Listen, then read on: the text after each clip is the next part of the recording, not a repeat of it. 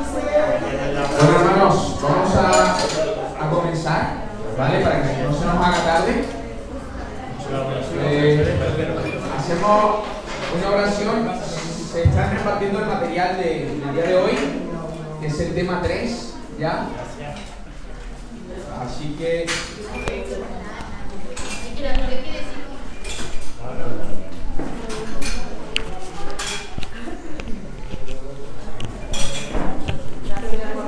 Espero que lo tengáis por ahí. Vamos a orar, ¿vale?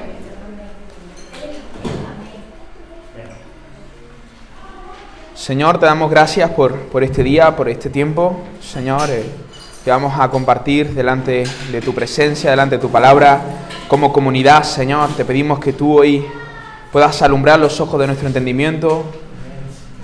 Señor, que nos muestres, Señor, quién eres tú, que obres en nuestras vidas de tal forma que puedas esclarecer, Señor, aquellas ideas que tenemos erróneas en cuanto a ti, en cuanto a tu reino, en cuanto a la iglesia, por medio de tu palabra, Jesús. Ayúdanos, Jesús, que tu Espíritu esté aquí entre nosotros, Señor, hablando a nuestros corazones, enterneciendo nuestro corazón, Señor. Que podamos saber y entender que todo lo que estamos hablando aquí tiene como único fin tu gloria y el bien de tu pueblo, Señor. Que busquemos eso, Señor, con nuestras aportaciones, con nuestras preguntas, con nuestras inquietudes, Señor. Habla a nuestros corazones en esta, en esta tarde, Señor. En tu nombre, amén y amén. Bueno. Ah, gracias. ¿A ¿Alguien le ha faltado material? A Rocío, vale, y a Gaby. Rocío, aquí tengo uno para Rocío y Gaby también, ¿no? Y Gaby por aquí, ¿vale? Ah, hermano, estamos ya en el tema 3 de este estudio y antes de comenzar, eh, no sé si hay alguna pregunta, alguna duda de todo lo que hemos estado hablando en todos estos días pasados. Hemos dado ya cuatro clases, cuatro estudios sobre este tema, sobre la membresía de la iglesia. Vimos qué era la iglesia, qué es la membresía de la iglesia, si era bíblica la membresía o no, qué es un miembro de la iglesia. Son preguntas que hemos estado respondiendo durante todo este mes, ¿vale? ¿Por qué es importante la membresía? ¿Qué conlleva la membresía? ¿Cuáles son los requisitos para la membresía? ¿Cómo debe someterse un miembro a la iglesia? Y el último punto que vimos, que, que recuerdo que os pedí perdón porque nos extendimos, nos extendimos mucho la semana pasada, poco a poco iba saliendo uno, otro. Espero hoy terminar eh, temprano. Pero el último punto que estuvimos tratando fue cómo deben relacionarse eh, los pastores con los miembros, ¿no? Entonces no sé si se ha quedado alguna duda sobre eso, si alguien tuvo que marchar y quisiera eh, aprender sobre este tema. Eso está grabado, está en, en- en el grupo de la iglesia, lo puede escuchar. Puede escuchar el audio, ¿vale? Al final del, del todo, esos minutos que, que te perdiste, pues están ahí. Y si hubiera alguna pregunta sobre esto, ahora es el momento para que digan, mira, este, este, este punto no lo he entendido, este concepto no me queda del todo claro. ¿Hay alguien que tuviera alguna duda? ¿Todo bien? Entonces avanzamos, ¿vale? Gracias a Dios al tema 3 ya. Parece mentira, pero ya estamos en el tema 3. Ya estamos en el tema 3. Bueno, el día de hoy vamos a tratar un tema un tanto complejo, eh, difícil a veces de asimilar y- y dicho de otra manera también un tema que por ser muy difícil de asimilar es un tema olvidado. Es decir, es, una, es algo que no se aplica ya en las iglesias de hoy. Y cuando se aplica, se, en, muchas, en muchas ocasiones se, se aplica de forma errónea. El tema de la disciplina, ¿no? Eh, vamos a estar hablando sobre este tema. Yo quisiera tratarlo con, con- con sabiduría, eh, exponiendo lo que la, la- la escritura enseña y que podamos tener todos este corazón, ¿no? De, de dejarnos orientar por, por la palabra del Señor. Y si hay alguna duda o alguna cuestión, me levantas la mano, porque sé que es un tema eh, eh, complejo, complicado, pero es un tema bíblico. Está aquí y lo vamos a ver hoy, ¿no? Eh, la disciplina en la iglesia. ¿Qué, qué es la disciplina? Vamos a ver si es bíblica. ¿Cuál es el propósito de, de- de la disciplina? ¿Cómo se, se debe de administrar? ¿Cuáles son las características? eh, lo último de un miembro saludable, ¿vale? Entonces vamos a empezar.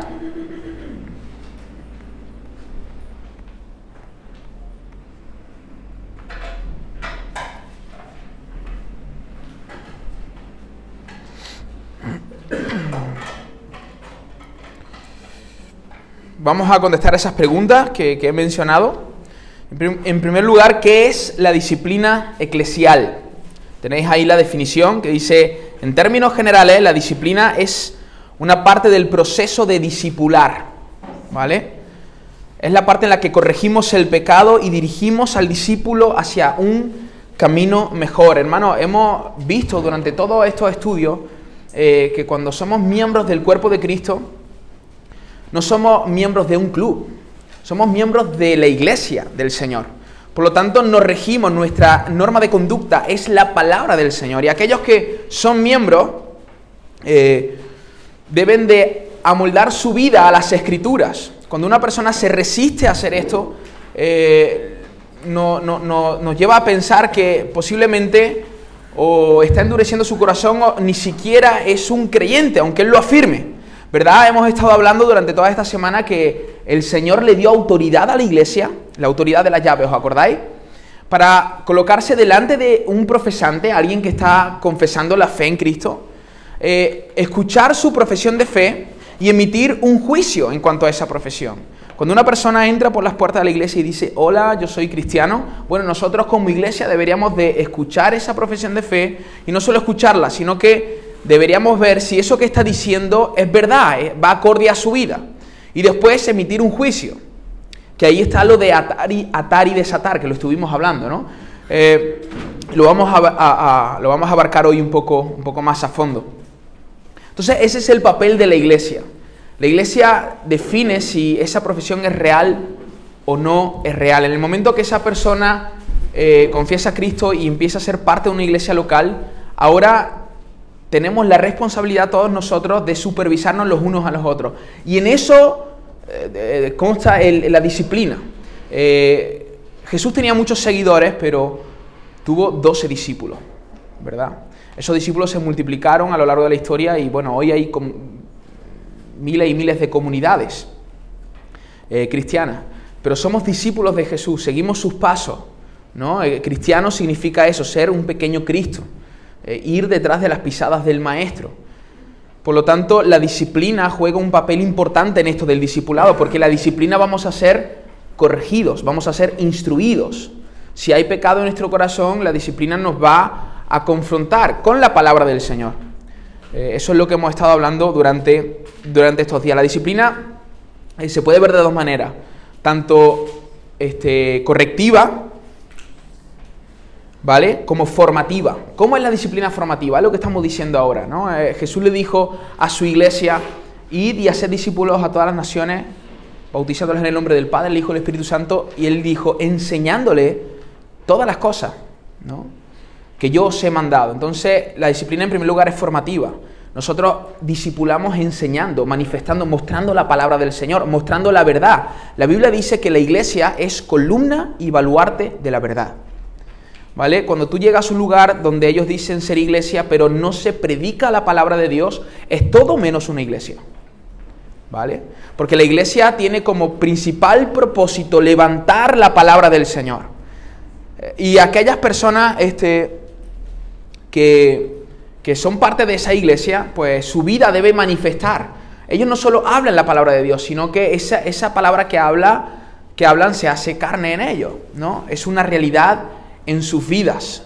Sobre esta roca edificaré mi iglesia, dijo Jesús. ¿Sobre qué roca? Obviamente sobre Él, pero no solo, no solo sobre Él, sino que sobre personas como Pedro que hacían una confesión. Tú eres el Cristo, el Hijo del Dios viviente no sobre Pedro, ¿no? Como afirman los católicos. Jesús va a edificar su iglesia sobre personas que confiesan su nombre, ¿vale? Entonces, si hallamos un grupo de personas que dicen ser creyentes, eh, que dicen confesar el nombre del Señor, pero luego eso no es una realidad en su vida, Cristo no es su Señor, ellos dicen que Cristo es su Señor, pero en su día a día eso no se ve, la verdad es que no son iglesia, porque la iglesia levanta la palabra del Señor en alto. Ese es el propósito. Y, vemos la disciplina en el discipulado, la disciplina formativa, la enseñanza, el ser instruido por medio de la palabra del Señor. A medida que tú vas siendo instruido, tú te vas dando cuenta, oh, esto eh, tengo que cambiarlo en mi vida, esto no está bien. ¿Verdad? Algunos dicen, no leemos nosotros la Biblia, la Biblia nos lee a nosotros.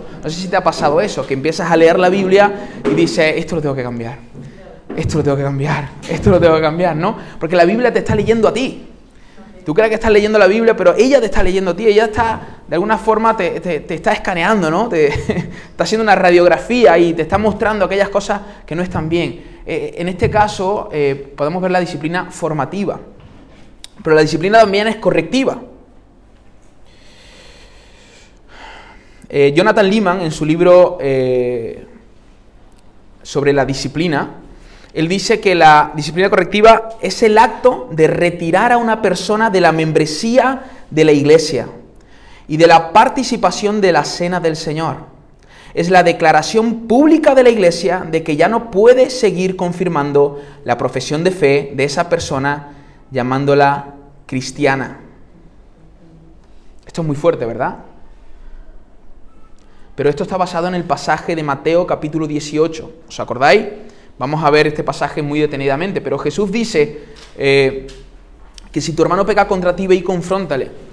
Si él no se arrepiente, lleva a uno o dos contigo para confrontarle nuevamente. Si él sigue sin arrepentirse, entonces díselo a la iglesia. Y si después de que la iglesia le confronta con aquella actitud, con aquel pecado, y él sigue eh, endureciendo su corazón a esta realidad, entonces Jesús dice, tenlo como gentil y publicano. Es decir, él, ya no es parte de este rebaño, él ya no es parte eh, de, este, eh, de, este grupo al cual cada uno de nosotros pertenecemos. Esa, esas son palabras de Jesús. Eh, el ser más amoroso de la tierra, porque a veces cuando hablamos de disciplina pensamos que esto es algo falta de amor, ¿no? Pero no hubo nadie, no hay mayor amor que este, que uno de la vida por sus amigos, y eso fue lo que hizo Jesús. Por lo tanto, no hay nadie que ame más que Cristo, y Jesús fue el que enseñó sobre la disciplina. Yo estoy seguro que si solo Pablo hubiera hablado de la disciplina, muchos cristianos el día de hoy dirían, eh, no, es que eso viene en las cartas paulinas. Jesús no dijo nada sobre eso. y, torcerían eh, la enseñanza del apóstol Pablo de, alguna manera, o la de Jesús de alguna manera, para que esto no fuera una realidad en la iglesia. Ahora, Jesús enseñó sobre esto. Jesús habló claro sobre esto, hermano. Y es algo doloroso. El disciplinar a alguien es alguien doloroso. Pero Jesús nos enseñó cómo hacerlo. Obviamente, cuando tú excomulgas a alguien, eh, le quitas la membresía a esa persona, la posibilidad de participar de la Santa Cena del Señor. ¿Por qué decimos eh, la posibilidad de participar de la Cena del Señor? Porque la Cena del Señor es para los bautizados, es para los que han creído verdaderamente en Cristo. Si una persona dice que ha creído y se ha bautizado, pero luego manifiesta que esa confesión fue falsa, nosotros como iglesia tenemos todo el derecho de decirle, oye, ¿sabes qué? Eh, no participes más de la cena, porque tú estás viviendo una vida de tal forma que eh, hace que las personas blasfemen el nombre del Señor. ¿Vale? Eh, esa autoridad Dios se la dio no a un cristiano, Dios se la dio a la iglesia, Jesús se la dio a la iglesia. ¿Estáis conmigo hasta aquí? ¿Sí? La disciplina es formativa, pero es correctiva. Ah, cuando se lleva a cabo la, excomulgación, hermano, no quiere decir que se le prohíbe a las personas de asistir eh, semanalmente a la congregación. Ella, ella puede venir a la iglesia. De hecho, ya debe venir porque la fe viene por el oír, el oír la palabra de Dios. Aquella persona está diciendo que ya cree, pero nosotros estamos viendo por medio de su vida que eso no es verdad. Si ella sigue viniendo, quién sabe, en una de estas predicaciones, en uno de estos cánticos que estamos cantando la verdad del Señor, ahí pasa algo, ¿no? El Señor la convence de su pecado. Así que debe seguir viniendo. Pero ya no es parte eh, eh, de la iglesia local como tal. Se le retira este, la membresía. ¿Por qué? Porque cuando nosotros tengamos que escoger a los líderes entre nosotros, porque eso lo hace la iglesia. No, tenemos, hemos, hemos, hecho esto a lo largo de, los años, quizás por eh, ignorancia o, o porque no hemos podido hacerlo de la mejor manera posible, pero a lo largo de los años quizás hemos cometido el error de que como pastores lo hemos hecho y ya está, pues yo te voy a poner a ti y te voy a poner a ti y te voy a poner a ti y ya está, ¿no? Pero la idea bíblica es que la iglesia afirme esa decisión. Es decir, obviamente el proceso empieza en los pastores. Los pastores tienen que identificar los dones en las personas y después de identificar los dones, este, dejar que esa persona pueda ejercer esos dones para ver si eso es una realidad en su vida. Y con el tiempo, cuando se le va a ordenar a un ministerio, se llama a la iglesia y se dice, hermano, reconocemos que hay un ministerio en el hermano Pepe. ¿Estáis de acuerdo? En que pongamos a este hermano de pastor? ¿Estáis de acuerdo en que enviemos a este hermano a Estepa a pastorear una iglesia que estamos comenzando? Entonces la iglesia tiene que decir, amén, estamos de acuerdo. Pero para llamar a la iglesia tenemos que definir quién es iglesia y quién no es iglesia. Lo mismo ocurre cuando vamos a disciplinar a alguien. Cuando vamos a llevar a cabo la disciplina, dice, y dilo a la iglesia. Ahora, si no tenemos eh, un grupo definido de miembros, pues la pregunta es, ¿a qué iglesia se lo digo? ¿Al que viene de vez en cuando? Porque ahí no dice, el texto no dice, eh, eh, coge a los ancianos y que los ancianos, eh, después de decirse a los ancianos, excomúlgalo. O llama a los creyentes maduros. No, ahí dice la iglesia. Por lo tanto, tenemos que entre nosotros saber quién es iglesia para llevar el proceso de la disciplina, por ejemplo. Entonces esto es muy importante. Ahora, todo esto, hermano, eh, tiene que ver con, el amor que le tenemos al Señor y a su gloria. El amor que le tenemos a la iglesia y el amor que le tenemos al pecador. Y lo vamos, lo vamos a ver esto más adelante.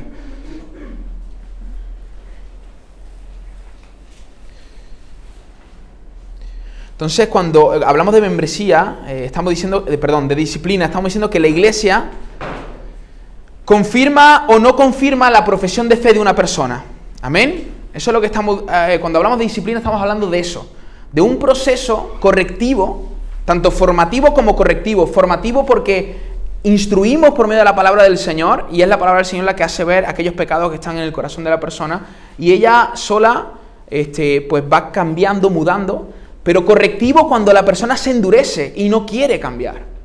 Porque el cristianismo no solo es doctrina, es doctrina y vida. Es decir, aquello que enseñamos, que predicamos, tiene que verse reflejado en nuestra vida. Y cuando eso no se, empieza, no se ve reflejado en nuestra vida y estamos haciendo una profesión de fe, una confesión de fe, entonces tenemos que corregir. Y el proceso de corrección, eso es la disciplina. Amén. La disciplina es eso, corregir a la persona con qué, con qué fin? El fin de ganarle. No es el. Eh, ojalá que no se arrepienta para que sí se vaya ya, ¿no? No es esa la idea, no es esa la motivación. La motivación es que cuando tú te acercas a ese hermano, eh, tú has orado antes por él, tú le has dicho, Señor, dame sabiduría para decirle a esta persona que esto que está haciendo no está bien. Que esto le, hace daño a ella misma, le hace daño a otro. Me, explico, Ese, esa es la motivación del corazón. Porque estamos hablando de una persona que es parte de nuestro, del pueblo, es parte del cuerpo. Nos duele su condición. No solo nos duele porque me hace daño a mí la persona, no, nos duele porque sabemos que su actitud perjudica su propia vida. E, el tema de la disciplina es, complejo y es, y es difícil porque cuando hablamos esto en un contexto donde no hay amor, hacemos estragos. Porque queremos ir eliminando gente como si estuviéramos en el oeste. ¡Pum! ¡Pum! Fuera. Y nos vamos a quedar solos aquí. Es más, no quedaría nadie. Pero esto tiene que ser dicho en un contexto de amor, nos duele. Lloramos. Pues, cuando un hermano se va al punto de que tenemos que excomulgarlo, lloramos, se nos parte el alma, se nos parte el corazón. Eso es lo que debería ocurrir. Pero la realidad es que muchas veces no pasa eso. Entonces la disciplina es un proceso formativo como correctivo. Amén. ¿Se entiende, no? Formativo como correctivo. Ahora la pregunta es, ¿esto es bíblico? Eh, eh, ¿Esto viene en la Biblia? Bueno, ahora vamos a, dar cinco pasajes donde se, ven, donde se ve esto en el Nuevo Testamento, en la iglesia neotestamentaria. La iglesia primitiva practicaba eh, la disciplina. Los apóstoles practicaron esto, excomulgaron a alguien de la iglesia. Y no solo lo vamos a ver en la, iglesia neotestamentaria, sino que vamos a ver que el mismo Dios disciplina. Y yo, y yo te digo que es mejor es mejor que te discipline la iglesia a que el mismo Dios te tenga que disciplinar. De hecho, cuando la iglesia te disciplina, Dios te está disciplinando por medio de la iglesia. Pero es mejor que hagas caso a la iglesia, porque si no, eh, vamos a ver pasajes como los de la Santa Cena, que algunos estaban tomando la Santa Cena indignamente, y dice el apóstol Pablo, y algunos duermen entre vosotros. No es que se, estaban echando una siesta, hermano, es que había personas que se estaban muriendo por tomar la Santa Cena indignamente, en pecado y tomando de forma indigna el cuerpo del Señor. Y había personas que se estaban muriendo. ¿Por qué? Porque el mismo Dios, el mismo Dios, por causa de su pecado, los estaba matando. Y lo vamos a ver ahora. Ananías y Zafira mintieron al Espíritu Santo y ¿qué pasó? El cuerpo cayó en, dos segundos. Y, si el Señor no tuviera misericordia de nosotros, ahora mismo aquí más de uno caeríamos. O más bien, todos. Porque todos estamos en cierta medida luchando con ciertas cosas. Pero vamos a ver cómo esto es bíblico. Fijaros, Mateo capítulo 18, verso 15-22. ¿Alguien lo puede leer? Está ahí. Por tanto, si tu hermano peca contra ti, ve y repréndele estando tú y él solo. Si te oyere, has ganado a tu hermano.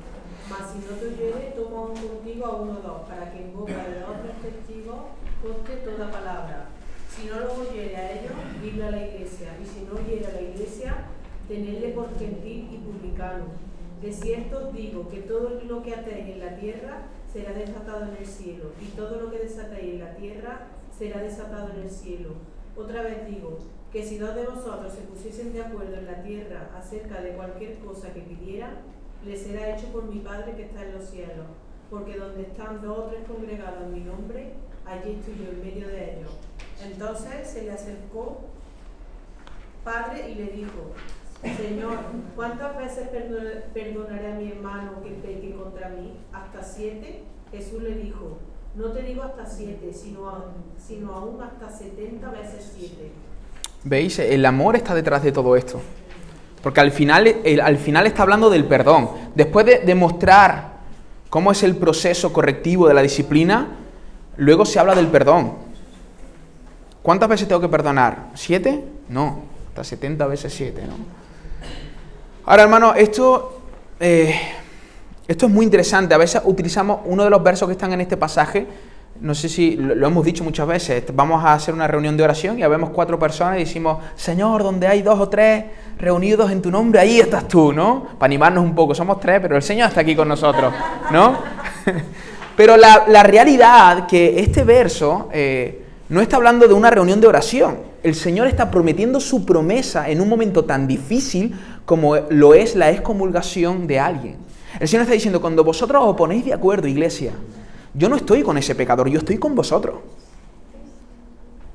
Estoy con vosotros haciendo volver a ese pecador a mí. ¿Me explico? Estoy con vosotros, estoy en medio de vosotros. Y yo estoy respaldando esa decisión que estáis tomando. Y luego el verso dice, lo que atéis en el cielo será, perdón, lo que atéis en la tierra será atado en el cielo y lo que desatéis en la tierra será desatado en el cielo. Esto está hablando del pecado de las personas.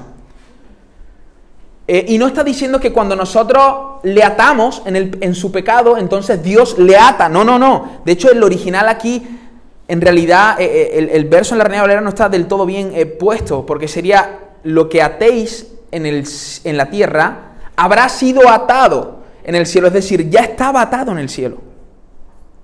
Y cuando vosotros lo desatéis, ya, ya estaba atado eh, eh, en el cielo, ya estaba desatado en el cielo también. Lo único, que lo único que está haciendo la iglesia es simplemente conferir algo que ya estaba. Una persona que no se arrepiente de su pecado, entonces la iglesia está diciendo, mira, estás atado en tus pecados, no quieres arrepentirte. Tú estás atado. Hermano, estás atado. Cuando después de confrontar una y otra vez y la persona se arrepiente, entonces la iglesia le dice, gloria al Señor, tú estás desatado de tus pecados, tú te has arrepentido. ¿Me explico? Eso es lo que hace la iglesia. Es una responsabilidad... Es como, exactamente, es emitir un juicio, es colocarte delante de la persona que está profesando algo, que está viviendo de una forma, y la iglesia como un todo emite un juicio. ¿Vale? Esa es la idea. Eh, eso lo, lo podemos ver ahí en Mateo con, con el mismo Señor. Luego 1 Corintios 5, un, del verso 1 al 13, ¿alguien lo puede leer? Si alguien tiene 1 Corintios 5, del verso 1 al 13. Eh, no está ahí, lo, tenéis que, lo tendréis que leer. Si alguien tiene la Biblia. 1 Corintios capítulo 5, verso 1, del verso 1 al 13.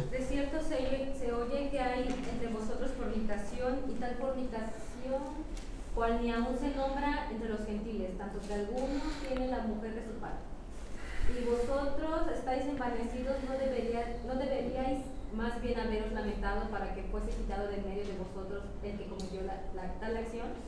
Ciertamente yo, como ausente en cuerpo, pero presente en espíritu, ya como presente, he juzgado al, al que tal ha hecho, ha hecho esta cosa. Ay, perdón.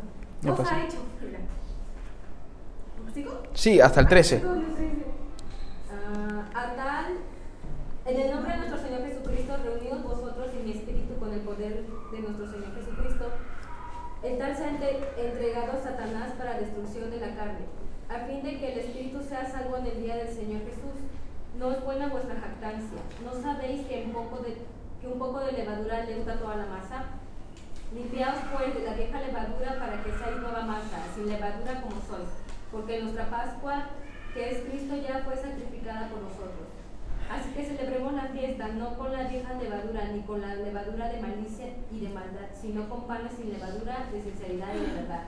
Os he escrito esta carta que no os juntéis con los fornicarios, no absolu- absolutamente con los fornicarios de este mundo, o con los avaros, o con los ladrones, o con los idólatras, pues en tal caso os sería necesario salir del mundo. Más bien os escribí que no os juntéis con ninguno que, llamándose hermano, fuere fornicario, o avaro, o idólatra, o maldiciente, o borracho, o ladrón, o con tal ni aun comáis. Porque qué razón tendría yo para juzgar a los que están fuera? ¿No, juz- no juzgáis vosotros a los que están dentro? Porque a los que están fuera Dios juzgará. Quitad pues a ese perverso de entre vosotros. Muy, es un pasaje muy fuerte, ¿verdad? Un pasaje muy fuerte. A veces queremos coger ese y saltárnoslo porque es muy, es muy fuerte. De hecho, fijaros, eh, eh, con esta persona lo vamos a ver más adelante, pero con esta persona Pablo ni siquiera dice, eh, ve uno que hable con él y luego que tome a otro. No, no, Pablo dice, quitad ese perverso en medio de vosotros. Quitadlo. Porque parece ser que esta persona, el pecado que había cometido era un pecado público, la gente lo sabía, él sabía que la gente lo sabía y le daba igual. Entonces, la, la orientación de Pablo es a esa persona quitadla de en medio de vosotros. Y de hecho, él dice algo muy interesante. A los de afuera los juzgará quién? Pero a los de adentro, ¿quién? Nosotros. Nosotros. Eso es la orientación del apóstol Pablo. Nosotros tenemos que juzgar a los de adentro. Y de hecho, la iglesia de Corinto hizo caso al apóstol Pablo y expulsaron a este hombre. Hay muchas cosas muy profundas y muy interesantes aquí en este verso. No tenemos tiempo para hablar de, de esto ahora. Pero la orientación del apóstol fue quitar a ese perverso. Fijaros que, que son palabras fuertes, ¿eh? De en medio de vosotros. La, cosa no es que no os juntéis con los fornicarios, los ávaros, los idólatras de este mundo, porque tendréis que saliros del mundo. Pero con aquellos que practican estas cosas, con los tales ni siquiera os sentéis a comer. Es decir, dicen que son cr- cristianos, pero en realidad no lo son. No lo son. ¿Por qué? Porque un poco de levadura, ¿qué, qué hace? Leuda toda la masa. Yo conozco iglesias que así empezó un pecado sin ser confrontado. Otro, otro, otro. Y al final, toda la congregación mal. Toda la iglesia mal. ¿Por qué? Por no confrontar el pecado. ¿Veis cómo se da esto en la iglesia? Obviamente, contamina. Y, y tenemos que entender esto, ¿no? No es que en la iglesia no puede haber personas que estén luchando con pecados, no es eso. Es que no sean confrontadas, porque si una persona está siendo confrontada y le está costando y está luchando, gloria al Señor, estás en la misma línea que nosotros, porque yo estoy luchando con una cosa, José estará luchando con otra, pero estamos rindiéndonos cuenta, estamos hablando, estamos viendo la evolución de la persona. Me explico, tenemos que entender esto bien, porque si no empezamos a hacer disparates. El tema aquí es que, que no haya confrontación, que la persona esté haciendo algo mal y nosotros, no, yo es que no, déjala, déjala. No, hay que confrontarla, hay que hablarle, ¿por qué está haciendo eso? Claro, si la persona dice, no, es, así, eh, eh, como la canción, no, esa soy yo. No, es decir, soy así, punto, ¿no? Yo soy rebelde porque el mundo me ha hecho así, ¿no? Porque nadie me ha tratado con amor y por eso soy así. No, el tema es que, oye, eh, es verdad, estoy luchando con esto, necesito ayuda, necesito que me ayudéis. Y a lo mejor el proceso va a ser largo, pero la persona está luchando. ¿Me explico? Entonces, esto hay que entenderlo. Fijaros, mirad qué bonito esto, ¿no? Esto que cualquier, yo estoy seguro, estoy seguro que, un, que hoy en la iglesia quizás se hace algo así con este, que un pastor se dirige a un miembro de la iglesia, la forma en la que se está dirigiendo Pablo, quitaba ese perverso de en medio de vosotros. Se escandalizaría mucha gente. Hay que ver, qué frío, hay que ver, que, cómo puede hablar así. Estoy seguro, pero Pablo habla de esta manera. Y no le, y no le tiembla el pulso al escribir esto. Ahora, fijaros qué interesante que esto que hizo Pablo, eh, este hombre, primero que lo expuso y seguramente quedó avergonzado. Él ya no podía ser parte del cuerpo de Cristo, pero esto sirvió para que este hombre se arrepintiera más adelante. Hay muchos eruditos que piensan que cuando Pablo escribe la segunda carta a los Corintios, en el capítulo 2, del verso 5 al 8, Pablo se está refiriendo a este hombre. Este hombre estaba arrepentido. Y fijaros lo que dice Pablo. El, número 3 dice, pero si alguno me ha causado tristeza, porque Pablo estaba triste con esta situación, no me la ha causado a mí solo, sino, en cierto modo, por no exagerar, a todos vosotros. Le basta a tal persona esta reprensión hecha por muchos. Así que, al contrario, vosotros más bien debéis perdonarle, fijaros la palabra del apóstol Pablo, perdonarle y consolarle, para que no sea consumido de demasiada tristeza. Hermano, este hombre en un momento después de, la excomulgación, volvió en sí. Ahora, imagínate el dolor, si ese hombre era un regenerado, y yo creo que sí, porque se arrepintió y volvió, cuando él dijo, qué locura he hecho, qué estupidez he hecho, me ha costado con la mujer de mi padre. Este hombre tendría que tener una culpabilidad en lo alto, y Pablo dice, aceptarlo, consolarlo, está arrepentido. Ese, esa es, es la función de la disciplina. ¿Me explico? Esa es la función. No es desechar a las personas, no, la función es que por medio de todo este proceso que el Señor ha establecido, la persona pueda regresar a Él. Y muchos estudiosos creen que aquí Pablo se está refiriendo a este hombre de la primera carta de, de los Corintios. Por lo cual, fijaros lo que dice, por lo cual os ruego que confirméis el amor para con Él. El número 4 ¿Alguien lo puede leer? Al hombre que causa divisiones, después de una y otra amonestación, escucharlo, sabiendo que el tal se ha, se ha pervertido y peca y está condenado por su propio juicio. Fijaros. Al hombre que causa divisiones, después de una y otra vez, ¿por qué? Porque se ha hecho ya este proceso, ¿no? De hablarle, pero el hombre no ha querido arrepentirse. Eh, o, más bien, se arrepiente pero vuelve a hacer lo mismo.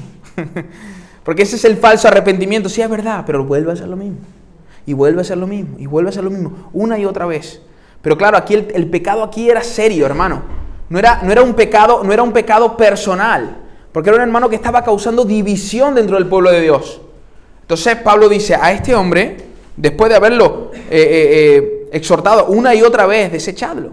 Nosotros hemos vivido un caso hace mucho tiempo aquí en la iglesia de una familia, un matrimonio, que eh, eh, en muchas ocasiones fue esto. Era un matrimonio que constantemente causaba divisiones, se iban, luego volvían, pedían perdón, se iban, eso por lo menos cinco, seis o siete veces, no sé cuántas veces, muchísimas veces. Al final, eh, hermano, tienes sillas por aquí, ¿eh? Tienes, tienes sillas. Tienes sillas aquí. Aquí, ahí, ahí está.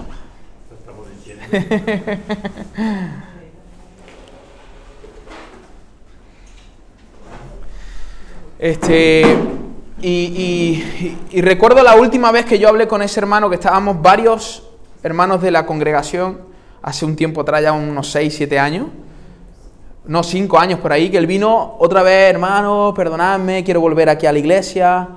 Pero claro, el tema es que si aceptaba a ese hermano, había otros hermanos que, iban a salir dañados por, por, esta aceptación, porque era un hermano que una y otra vez hacía exactamente lo mismo. Entonces nosotros le dijimos, mira, tú puedes congregarte, puedes venir.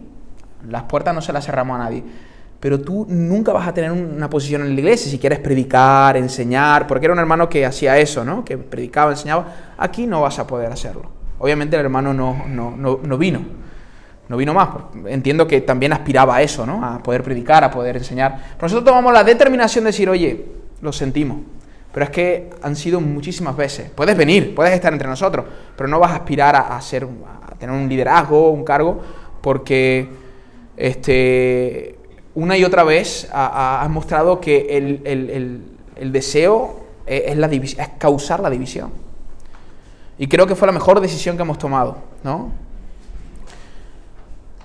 Luego, 2 Tesalonicenses, capítulo 3, verso 14 al 15, dice, si alguno no obedece a lo que decimos, fijaros esto, hermano, si alguno no obedece a lo que decimos por medio de esta carta, dice el apóstol Pablo, a ese señalad, señaladlo y no os juntéis con él, para que se avergüence.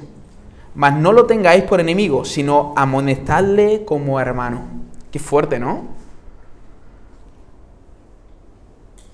Si no obedece a lo que está en esta carta, ¿qué, qué, qué? En una carta de Pablo no, eran las palabras inspiradas de Dios, segunda de Tesalonicense. Si alguno no quiere vivir bajo la confesión de, de que Cristo es su Señor, pues no os juntéis con Él.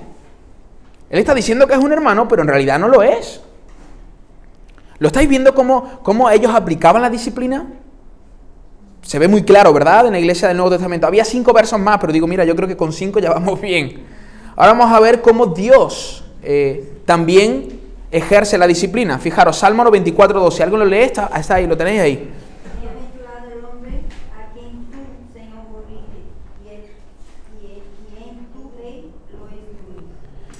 El Señor, corrige, e instruye, pero, pero lo más bonito de este salmo no es que el Señor corrige e instruye, sino que dice, bienaventurado es el hombre. ¿Sabes por qué? Porque hay mucha gente que el Señor ni corrige ni instruye. Ni instruye. Porque el corazón se ha endurecido tanto que dice Romanos que el Señor los entregó. Ay, que eso no nos pase jamás. ¿Qué- ¿Cómo se puede ver si Di- Dios me ha entregado a una mente reprobada? Que no tengo ningún temor de Dios, me da igual todo. Ahora, al hombre que el Señor instruye y corrige, bienaventurado es el Señor. Por eso cuando algún hermano se acerca a ti y te dice, esto no está bien, alégrate, porque el Señor está teniendo misericordia de ti, está utilizando un hermano para mostrarte que hay áreas de tu vida que no están bien. Y eso es porque te ama. Porque el Padre al que ama, disciplina. Claro que sí. Bienaventurado. Ojalá se nos pegara eso, ¿no? Se nos quedara en la mente. Somos bien- bienaventurados cuando la iglesia viene y, no- y nos corrige o el mismo Dios no- nos disciplina. Eh, el caso de Ananías y Zafira, ¿os acordáis? Está ahí, no lo vamos a leer porque son muchos versos, Hechos capítulo 5, del 1 al 11. Lo podéis leer luego en casa, pero el tema aquí es que muchas personas de la iglesia primitiva estaban vendiendo sus propiedades y colocándolo a los pies de los apóstoles para que ellos pudieran administrarlo para el bien de toda la comunidad. Gente con dinero vendían sus propiedades y, y- y- y las daban a los pies de los apóstoles y ellos las administraban. ¿Qué pasó? Que Ananías y Zafira vieron eso, vieron ese gesto y dijeron, pues bueno, lo vamos a hacer nosotros también. Pero podemos ver que ellos no lo hicieron con el corazón correcto porque ellos venden la propiedad que tienen y ellos llegan, se quedan con una parte de ese dinero y llegan con, con- con los apóstoles y dicen, eh, aquí está el valor total. El- hermano, aquí el tema no es que ellos no, le- no dieron todo. Si ellos hubieran llegado y hubieran dicho, hemos vendido una propiedad y queremos dar este tanto por ciento, no pasa nada. El tema aquí fue la mentira. Ellos querían quedar igual de bien que los demás. La gente que estaba haciendo lo, lo vendía y lo daban todo. Pues ellos dijeron, nosotros no podemos ser menos. ¿Veis el ego, el orgullo de quedar bien delante de los demás? Por quedar bien delante de los demás, quedaron mal con el Señor. Tuvieron temor a los hombres, pero no, no tuvieron temor de Dios. Entonces cuando llega, eh, creo que el primero fue Ananías. Ananías, entonces cuando llega delante de, de- de Pedro, eh, eh, exactamente, llegó primero él y luego llegó su, su- su mujer. Es lo que está diciendo nuestro hermano. Y cuando llega él eh, y le miente a Pedro, Pedro le dice, Ananías, has mentido al Espíritu Santo. Y en aquel momento el cuerpo de Ananías cae. Muere. Eso está ahí en Hechos 5. Y estamos ya en el tiempo de la gracia, ¿eh? Que muchos dicen, la gracia, la-". pues mira. El Señor ejecutó su juicio sobre Ananías. Y luego llega su mujer. Y, y- y Pedro le da la oportunidad, oye, ha estado aquí Ananías, tu esposo. ¿Qué pasa? ¿Habéis vendido? Sí, sí, hemos vendido. ¿Por cuánto? Por tanto. Otra más. Ahora, tú te imaginas, la Biblia dice que los jóvenes retiraron el cuerpo de, la, de- de- el cuerpo de esa persona de la iglesia. ¿Te imaginas a esos jóvenes viendo aquello? Yo creo que la vida de esos jóvenes cambió radicalmente. En aquel momento se les entró un temor en el cuerpo. Estamos sirviendo a un Dios vivo, un Dios santo. ¿Te imaginas? Eh, eh, Chicos, el cuerpo, quitarlo. Ahora de repente van tranquilos y otro cuerpo. Ostras, ¿ahora quién va a ser siguiente? Es que aunque vivamos en la gracia no podemos hacer lo que queramos. Obviamente. Obviamente, por eso es mejor que la iglesia te discipline a que esperar que Dios lo haga. Eso fue lo que pasó con, con Ananía y Zafira, ¿no? No, y todos estamos expuestos a eso, ¿eh? Eh, en 1 Corintios 11, del 27 al 32, hermanos, aquí está hablando sobre la Santa Cena, lo que dije antes. Muchas personas en la iglesia de Corintios estaban tomando la Santa Cena de forma indigna. Y por causa de eso, había gente enferma y gente que se estaba muriendo. A, veces hay personas que van de un extremo a otro, están enfermas o están mal y dicen, "Eh, Dios me está disciplinando. No, no, no cualquier enfermedad es porque Dios te esté disciplinando o te esté pasando, pero puede pasar aquí. Este es un caso. Personas que están viviendo en pecado y tomando de la Santa Cena de forma indigna y muchos estaban débiles, enfermos y otros muertos. Hermano, la Biblia dice que nadie puede burlarse de Dios. Tú nos puedes engañar a nosotros aquí, pero Dios no puede ser burlado. Dios no puede ser engañado. Hebreos 12 es, es lo que dice que eh, el, el Señor enseña que el- Dios disciplina y azota a todo aquel que tiene por hijo. Él no es un padre permisivo. Entonces, si Dios no es un padre permisivo, ¿por qué la iglesia tiene que serlo? Si Dios no nos pasa la mano en nuestro pecado, ¿por qué nosotros como iglesia tenemos que tolerar los pecados de, la- de los demás hermanos? Si Dios no lo hace, nosotros tampoco podemos hacerlo. Luego en Apocalipsis tenemos varias, eh, varias advertencias del Señor. Arrepentíos, arrepentíos, porque si no vendré, si no vendré, varios versos los tenéis ahí, lo podéis leer luego en casa. ¿no? Yo reprendo, fijaros, y castigo a todos los que amo. El Señor al que ama reprende y castiga. Por lo tanto, cuando en una iglesia no se confronta el pecado, no se disciplina, no se reprende, esa iglesia en realidad no ama. No ama.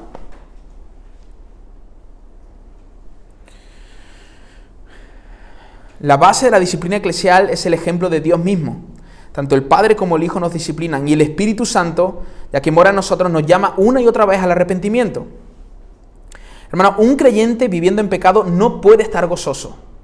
Puede sonreír en la congregación, pero en casa está llorando, en casa está triste. Porque el Espíritu le está redarguyendo. Si ese creyente está pecando y está feliz, yo dudo de que sea creyente. Si no disciplinamos como iglesia, estamos desobedeciendo a Dios y andando fuera de su orden. Amén. ¿Hasta aquí bien? ¿Alguna duda sobre esto? El punto número 3, número dice, ¿cuál es el propósito? Tiene que haber un propósito en esto de la disciplina. Porque todo lo que Dios hace, lo hace con un fin, con un propósito, con una meta. Es por algo, no es por, por- por casualidad, es por algo. Entonces hay tres razones por las cuales nosotros como iglesia debemos disciplinar, debemos de ejercer la disciplina. La primera es la gloria de Dios.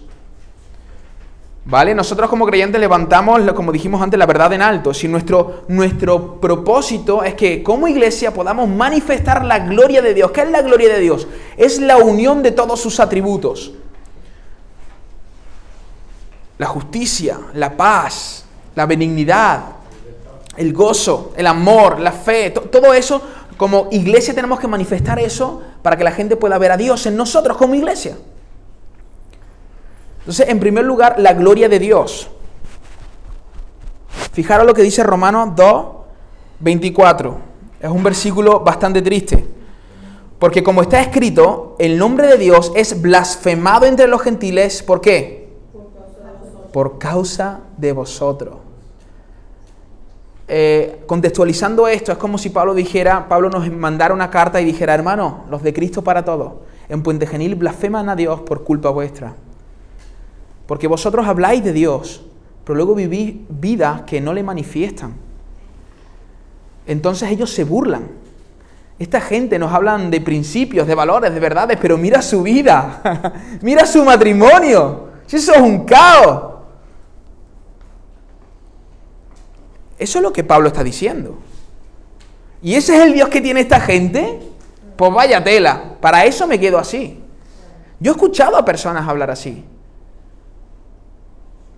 Fijaros, eh, Gandhi dijo una frase muy interesante que quedó en la historia, porque cuando los cristianos llegaron a India y empezaron a colonizar, ellos arrasaron con todo. Hubieron muertes, es decir, en nombre de Dios. El catolicismo, las cruzadas hicieron mucho esto. En nombre de Dios arrasaron con un montón de cosas. Y Gandhi dijo esto, me gusta tu Cristo.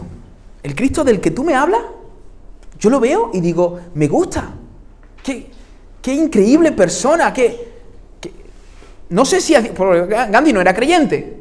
No sé si es Dios, no sé lo que es, pero es un ser increíble. Pero detesto tu cristiano. Eso lo dijo Gandhi. Me gusta tu Cristo, pero detesto tu cristiano. Que no, que, no digan eso en Puente Genil, ¿no? Me, gusta el Cristo que predica a Cristo para todos, pero los creyentes de Cristo para todos no me gusta nada. Son muy tacaños, son muy egoístas, son muy orgullosos. Si a veces he tratado de saludar a alguno que otro y me, me echa la cara por un lado.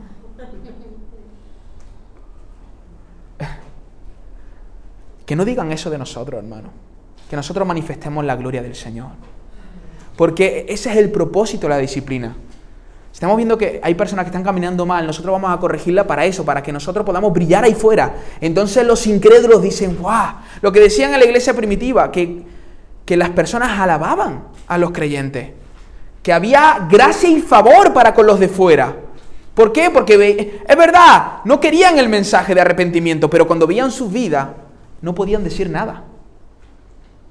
Esa, es la idea. En primer lugar, por la gloria de Dios, tú y yo tenemos que proteger la gloria del Señor ahí fuera. Tenemos que vivir vidas que manifiesten la belleza de Cristo, el amor del Señor. Cuando un vecino te echa la cara para el lado, al otro día tú, tú le buscas la mirada, vecino, hombre, dame un abrazo. Pero la verdad es que no actuamos así. Hay que ver el, cara dura este vecino. Hombre, pero entonces, ¿de qué forma eres tu luz? ¿De qué forma eres sal? Esas personas que están así, yo lo entiendo que estén así, porque están muertos en su delito y pecado. ¿Acaso pueden tener gozo? Pero tú y yo. Entonces, eh, tenemos que proteger la gloria del Señor, hermano. En nuestra forma de ser, de vivir. Eh, yo, yo, llevaba mucho tiempo sin, sin, trabajar en lo secular y ahora llevo unos meses trabajando. Y, madre mía, es difícil estar en medio de la gente que no es creyente. Te hacen broma de todo tipo, te humillan. Y el Señor trata mi carácter ahí. Pero yo, yo, yo, entiendo que estoy en misión. Yo no estoy simplemente poniendo un puesto y vendiendo una camiseta. Yo estoy en misión. Allí hay gente que no conoce al Señor. Y el otro día casi que llevo a uno a una iglesia de rute. casi, me faltó nada. Pero, pero esa es la idea. Ellos te ven y, te ven diferente. El otro día dije, no hay que ver, el que nos metemos con todo el rato y ya no se mete nunca con nosotros. Yo me lo tomo a broma lo que dicen. Me río y ya está. Pero muchas veces nuestro... Eh, yo sé de gente que ha dejado de trabajar porque hay que ver que me humillan como cristiano y han dejado de trabajar. Cuando el Señor ha dicho, bienaventurado Bienaventurado eres. Cuando por causa de mi nombre digan toda clase de males de ti siendo mentira. Entonces cuando dicen algo, algo de mí que yo sé que es mentira, digo, oh, Señor, gracias por el privilegio de sufrir por ti un poquito. Pero hay creyentes que dejan de, de currar, es que me están humillando. O se enfadan, o ya van enojados a trabajar, o ya van... No, sigue gozoso. Que ahí es la forma en la que estas personas vean que tu gozo no proviene de las circunstancias. Tu gozo proviene de otro lado. Entonces ellos dicen, hay que ver que lo estamos aquí diciendo un montón de cosas y este tío no se enfada. Claro que no, porque el gozo viene de otro lado. Entonces e-, esa es la idea. Y, no estoy contando esto como si fuera, ay, pobre de mí, no, no. Es que en, en los contextos de trabajo es así. Eh, son bromas tontas, de risa, de... Eh, es lo normal, es lo que se cuece, ¿no? Claro, en un contexto cristiano no estamos acostumbrados a ese tipo de cosas.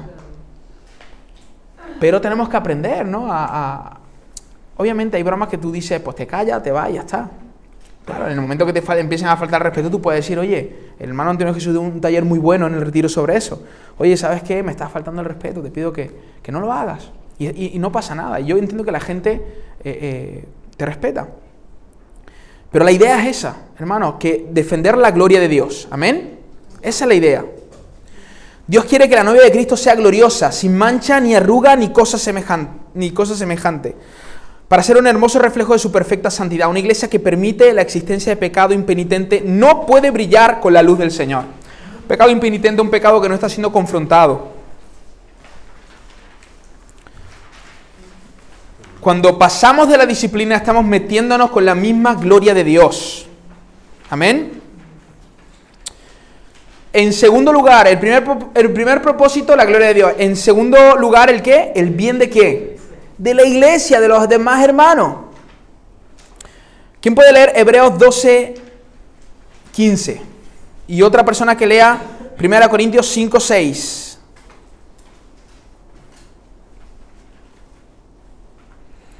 Y otra 1 de Timoteo 5, 20. Hebreos 12, 15, ¿lo tiene alguien? ¿Lo puedes leer, Carlos? sí. Mirad bien, no sea que alguno deje de alcanzar la gracia de Dios, que brotando alguna raíz de amargura o estorbe y por ella muchos sean contaminados.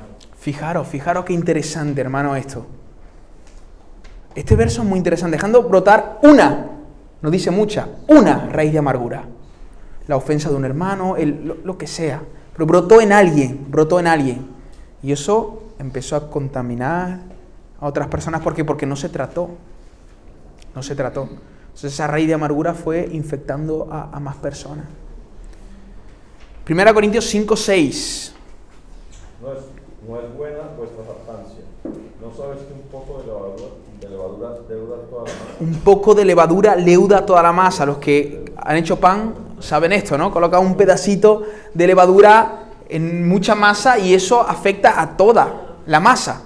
Es lo mismo cuando permitimos un pecado en medio del pueblo del Señor y no lo tratamos, eso va a contaminar a más personas. Y por último, 1 Timoteo 5:20, A los que persisten en pecar, repréndenlos delante de todos, para que los demás también teman. fijaros, fijaros, repréndelos delante de todos. Algo que se hace muy poco hoy, ¿no? Pero pa- parece ser que temor y vergüenza son cosas que Dios utiliza para atraer de nuevo al pecador. Y cosas que nosotros queremos evitarle a la gente. ¿Te das cuenta? Temor y vergüenza parece ser que Dios utiliza estas cosas para atraer al pecador. Pero nosotros como iglesia queremos evitar que la gente tema y que la gente sienta vergüenza. Si la persona ha hecho un pecado público y no se arrepiente una y otra vez, la Biblia dice, dilo a la iglesia. Es decir, en un caso de la iglesia, hermano, mira, nosotros consideramos que tú no eres creyente, porque estás viviendo así, así, así, y nos duele el alma, pero tú no puedes ser parte más de este cuerpo. Y la persona como queda avergonzada. Avergonzada. Y Dios utiliza esa vergüenza para que se dé cuenta del pecado y traerlo de nuevo. Pero a veces nosotros queremos evitarle a la gente este, este tipo de cosas el bien de la iglesia. Y ahora, por último, y no menos importante, que cuesta a veces de verlo, pero también por amor al pecador. Amor, hermano, al pecador. Cuando estamos disciplinando a la persona que peca, la estamos amando. Eh, mira, si tú, por ejemplo, sobre todo a los que tienen hijos, si tú, tienes, si tú a tus hijos no les instruyes, no, no les disciplinas, no los castigas, no usas la vara con ellos, como dijo una vez Alex San Pedro, estás criando a un pequeño Hitler. No le estás haciendo ningún favor. Consintiéndole todo lo que quiere, todo lo que te pide, pasándole la mano en todo. No. Yo, mira, conozco a adolescentes que me han dicho, y, y no solo adolescentes, ahora estoy recordando también a algún amigo que de hecho es mayor que yo, que él me dijo una vez, tío, ¿sabes que me da tanto coraje que mi padre no me haya disciplinado? Me da tanto coraje que mi padre no se haya sentado conmigo, mirarme a los ojos y haberme dicho, esto que estás haciendo no está bien. Él me permitió todo lo que quise hacer. Y muchas de las cosas con las que lucho hoy es por eso, porque nunca me disciplinó, nunca me corrigió. Entonces, cuando nosotros no corregimos a los creyentes dentro de la iglesia, no les hacemos ningún favor. En realidad no les, no les, estamos, no les estamos amando. Tenemos que disciplinarles. Ahora, si quizá al decir esto, ¿no? Alguno ha pensado, pues hay que ver que mi padre tampoco me, me ha disciplinado, pero el Señor, hay gracia para cada uno de nosotros. Al que llega Cristo, nueva criatura es, lo- las cosas viejas pasaron, es aquí todo es hecho nuevo. Obviamente, quizás tengas que luchar con algunas cosas, pero el Señor ahora, por medio de la... Quizás tu Padre no ha sido el mejor Padre, pero tenemos un Padre celestial. Y por medio de la iglesia Él te va a orientar, Él te va a instruir. Amén. De eso se trata. Ahora, mm, no tuviste la oportunidad de que tu Padre te instruyera, te disciplinara. Bueno, estás en el cuerpo de Cristo, tranquilo, aquí te vamos a disciplinar. Nos vamos a disciplinar. Nos vamos porque no, no, vuelvo a lo mismo, no se trata de que yo como pastor discipline a alguien. Nos disciplinamos, hermanos, es la iglesia. Es la iglesia. Vosotros debéis hacerlo. Si veis algo en mí que no está bien, yo lo agradezco. Nehemías, esto que dijiste, o esto que hiciste, o esta mala actitud. Porque a veces hacemos cosas de las cuales ni siquiera somos conscientes. Y has de agradecer, oye, esto que dijiste, o esto, y a veces no somos conscientes. Entonces, pues si es así, te diría, hermano, pues perdóname, yo, yo verdad no quería hacerlo. Entonces, eh, por amor al pecador, fijaros esta frase de- de- de- del teólogo Juan Calvino. Es conveniente, eh, en cuanto al tema de la disciplina, es conveniente que su maldad sea condenada. Está hablando de una persona que está practicando el pecado. Es conveniente que su maldad sea condenada, a fin de que, advertidos por la vara de la iglesia, reconozca sus faltas en las cuales permanecen y se endurecen cuando se les trata dulcemente. Qué, qué fuerte, ¿no? La vara de la iglesia, ¿no? la meta de la disciplina es ganar al hermano. Es lo que dice Mateo 18:15. Si tu hermano se arrepiente, ¿qué pasa? Has ganado. Porque ese es el fin. El fin no es excomulgarlo, el fin es ganarlo. Tanto así que cuando lo ganas, se sea, no siga, ya está, lo has ganado. Confróntalo, si se arrepiente lo has ganado. Ahora, si no se arrepiente, llama a otro para ver si lo podemos ganar con otro. Y cuando lo excomulgamos es lo mismo, estamos tratando de ganarlo, a ver si así él se, se entera, ¿no? Se da cuenta.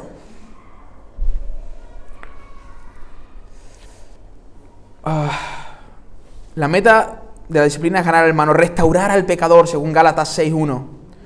Hermano, si hace falta que el ofensor pase por vergüenza con el fin de que se arrepienta, que sea así.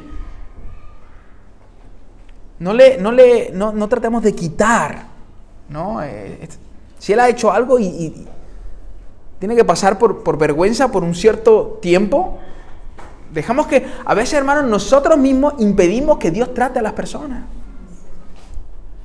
queriendo ahí eh, consentir y, y no, pobrecito y tal y pobrecita, dejemos que el Señor trate.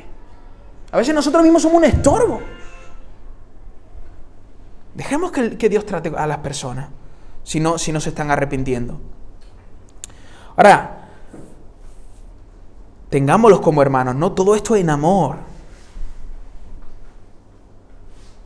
El Nuevo Testamento reconoce la necesidad de temor y vergüenza en la disciplina del defensor. Tenemos que entender que detrás de, de este proceso de disciplina hay un espíritu, atención y cuidado a esto, tierno y amoroso, que procura el, bienes- el bienestar eterno de la persona así corregida. El fin, hermano, es la restauración del pecador. Esto lo tenemos que tener muy claro. Es corregir amando, que nos duela. Si vas a corregir y, y- y no te duele nada esa persona, llama a otro que lo haga. Que pueda tener más empatía. Que pueda tener más amor. El propósito fundamental en cada acto de disciplina debe ser el amor. El amor hacia las personas, el amor hacia la iglesia, amor hacia un mundo que nos observa, cuidado, un mundo que nos observa, y amor hacia Cristo. Amén. Y lo vamos a dejar aquí, porque si no voy a quedar como mentiroso y me voy a tener que disciplinar. Así que... Nos faltan dos puntos y tengo que deciros que tengo muchas ganas de tratar estos puntos porque son muy interesantes. ¿Cómo se administra la disciplina? Y lo último, las características de un miembro saludable. Si tú quieres ser un miembro saludable, o más bien si quieres una iglesia saludable, deberías ser un miembro saludable. Así que no te pierdas el martes que viene que vamos a estar hablando sobre esto. ¿Vale? Hacemos una oración y terminamos. No sé si hay alguien que tenga alguna pregunta, algo que no haya entendido, algo ¿Todo bien? ¿Hay algo que no, ha quedado claro, hermano? Todo bien, ¿no? Todo bien. Bueno, vamos a, vamos a orar, hacemos una oración. Señor, te damos gracias por este tiempo, gracias por poder aprender más de tu palabra, gracias porque hoy nos has instruido, has esclarecido cosas, Señor, a nuestra mente, a nuestro corazón. Te pedimos, Señor, que esto siga, esta palabra siga, Señor, brotando en nuestro corazón, Señor. Y con tu espíritu la vayas regando, Señor, regando esa semilla, Padre, y que podamos dar fruto, fruto al 30, al 60 y al 100 por uno, Padre. Bendice a mis hermanos, bendícelo a cada uno de ellos, Señor. Yo los amo con tu amor, Señor, y, y, espero, Dios mío, que ser cada día mejor para ellos, Señor, como sé que ellos esperan ser mejores los unos para los otros. Ayúdanos a ser una iglesia que ama tu gloria, que te ama a ti, que, nos amamos entre nosotros y que amamos a aquellos que pecan también, Señor. Y les amamos tanto que queremos su bien y por eso les corregimos y les disciplinamos, Señor. Ayúdanos, Señor Jesús, a tener en cuenta que hay un mundo que nos observa ahí fuera, Señor. Que podamos cuidar tu gloria como iglesia, Señor. Padre, también te pido por el viaje de, de, de, mi padre, Señor, que, que viene ya mismo para acá. Cuídalo, sé con él en ese viaje, Señor, que pueda haber sido productivo este viaje. Dios mío, eh, suple toda necesidad, guárdalos, Señor. Gracias Jesús por esta semana, Señor, que está iniciando. Ayúdanos en nuestras luchas, nuestras debilidades, Señor. Que podamos, Señor, compartir nuestras debilidades unos con los otros, Señor. Ser una iglesia de verdad que levanta tu verdad en lo alto, Señor. Ayúdanos, Padre, a amarnos, a empatizar los unos con los otros, Señor, a llevar las cargas los unos de los otros, a llorar con el que llora, a reír con el que ríe, Señor, y a glorificar tu nombre, Jesús. En tu nombre, Padre. Amén y amén. Señor os bendiga, hermano.